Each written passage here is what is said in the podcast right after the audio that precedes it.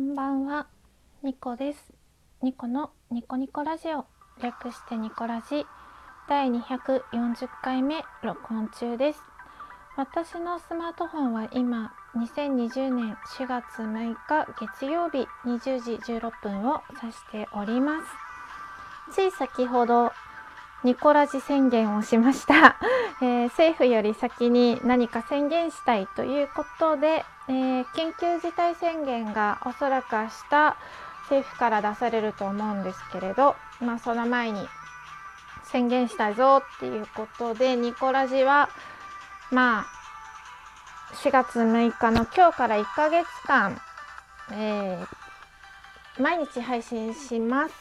で今回のテーマとしてはストレッチいろんなストレッチを声でご紹介していただけ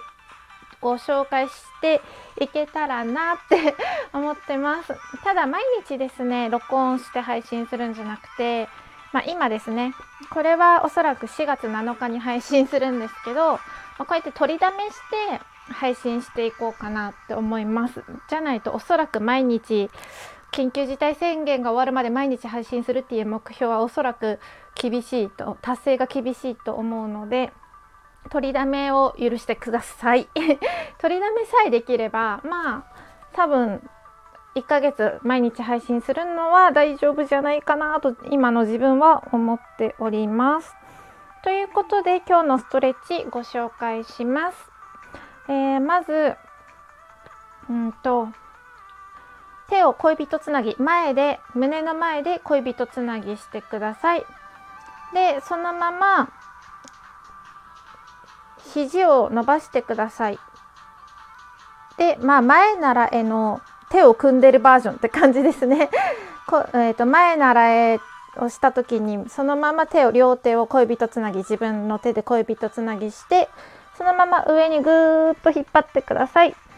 えー、と自分の耳ぐらいまで引っ張れるといいですね。耳より後ろに引っ張れる人はかなり肩関節が柔らかいと思います。ぐーっと後ろに引っ張って、ふーはい、離してください。もう一度説明します。まあ、前習いをしましょう。そのまま手のひらを合わせて恋人つなぎをしてください。その手をぐーっと上に、頭の上に上げて、耳の後ろぐらいまで引っ張ってください。うーん、5秒、5、4、3、2、1、はい、離しましょう。どうでしょうか結構肩がほぐれたんじゃないかなって思います。私ですね、すっごい肩こりで、もうずっと肩こりとは付き合ってるので、結構肩周りを柔らかくするストレッチを知ってて、まあそれをご紹介できたらなって思います。ただ、まあ、緊急事態宣言がおそらく1ヶ月ぐらい続くと思うので終了のその日までニコラジは毎日更新するって言ったのでそれまでずっと肩関係のストレッチ肩関節のストレッチをご紹介できるかは分かりません。もしかしたら背中のストレッチもしかしたら足のストレッチとかねあのストレッチする部位はちょっと変わっていくと思うんですけれどとりあえずこの毎日更新してる間はストレッチを何か一つご紹介していこうと思います。はい、このニコラジは私情緒不安定系トーカーのニコが日々つれづれなるままに思ったことを12分間つぶやいている独り言番組です。今日も最後までお付き合いいただけたら大変嬉しく思います。ということで、まあ、今日のトークテーマですが義務感に追われている時人は休息できないという話をしようと思います。まあこれ最近の私だったんですけどね。えーと年末年始マラソンでのまあ目標年末年始マラソンの中で今年の目標っていうのがテーマの一つとしてあってで私はその、ま、目標20個ぐらい言ってたんですよね。でまあ今年の目標の一つとして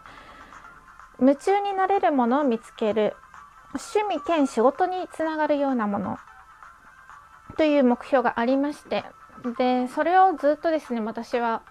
探してるんですよ。でこれしてみようかなって思うものがちょっとできたんですね。でそれについてやり方とかなんかそれについて書いてるブログとかを読んだりしていろいろまあ今勉強ってほどでもないんですけどまあいろんな情報を、うん、インプットしてるところなんですね。うん、でそういうのって楽しいっちゃ楽しいんですけどうーん目標のためにあれしなきゃなこれしなきゃなってちょっと義務感に追われているところもあってちょっとね仕事っぽくなってたんですよね自分の中で。で、まあ、家から帰って、え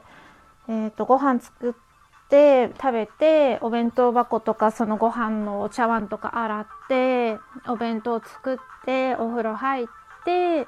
やっと一息つけるってその時にああまたあれ勉強しとかないとなーみたいな感じで勉強したりしてで勉強って言ってもネットサーフィンでこう調べてるだけなんですけどねそれでもなんか私全然こう休めてなかったんですよね。で私は家で一人でいると結構エネルギーが高まるタイプというか消耗した、まあ、一日会社でね人と触れ合って消耗したエネルギーが土日とかま平日帰ってきてからゆっくり家にいることでその消耗したエネルギーがだんだん回復してくるタイプだと思ってたんですよ。まあ一人の方が割といろいろ回復するタイプだと思ってたんですけどうーんとその家に帰ってからもあああれを見とこうとかこれを調べようとかするとやっぱりね家で一人にでいても 疲れてましたうーんなんか例えばご飯を作ってその、まあ、フライパンとか包丁とかまな板とか洗わずにそのままもうご飯を先に食べてダラダラお茶碗もねテーブルの上に乗ったままダラダラしてたらあお茶碗洗わないとかなとかあ包丁とまな板も出しっぱなしでまだ洗ってないなとかあれしないとなっていうのがあるとそのほったらかしてダラダラしてる時もやっぱりちょっと休めてなかったなってうん。なのでやるべきことはさっと さっとやって休むのが一番だなって思ったしなんか根に詰めてこう結構調べてたのでである日ねそれをしなかったんですけどしなかったのは友達から LINE が来てで LINE で結構ポンポンポンポンずっと1時間ぐらいやり取りしてたんですね。ですごくリフレッシュされたんですよその時。であそっかってこうやってなんか何でもない時間友達との何でもない LINE とかただ YouTube をぼーっと見るとかでもその義務感から解放されてる時人は休息できるんだなって思ったんですよ。ただダラダラしてるだけでも十分な休息になってるし逆になんかこうこれやりたいなっていうことがぼんやり見つかってそれについて調べてるっていうとなんか充実してるみたいな感じにも聞こえるかもしれないんですけどうん私の中では休息してなかったから結構疲れてて日々、うん、考えることが多すぎて考えるだけで考えすぎて疲れるみたいな感じに陥ったりしてて、うん、なのでやっぱりねあの休日平日休日は休日で大事だし平日は平日で夜の時間って大事で自分のうんと消耗したエネルギーをまた回復させるために ちゃんと使わないとダメだなって思いましたね。休日はね、まあ、やお休みだからそういう勉強する時間とかを取ったりまあただダラダラする時間をしたりとかメリハリをつければそれでいいのかなって平日無理になんか勉強したりする必要ないのかなと思いつつも、まあ、興味があったり楽しいことでもあるので、まあ、ついついね見ちゃったりもするんですけどそのバランスをうまく取らないといけないなって思いました。はい。今日はこんな感じで終わろうと思います。明日もぜひ聞いてください。と言いつつねまたこれから3本目を撮る予定です。最後までお付き合いいただいてありがとうございました。明日も皆様にとって良い一日でありますようにニコでした。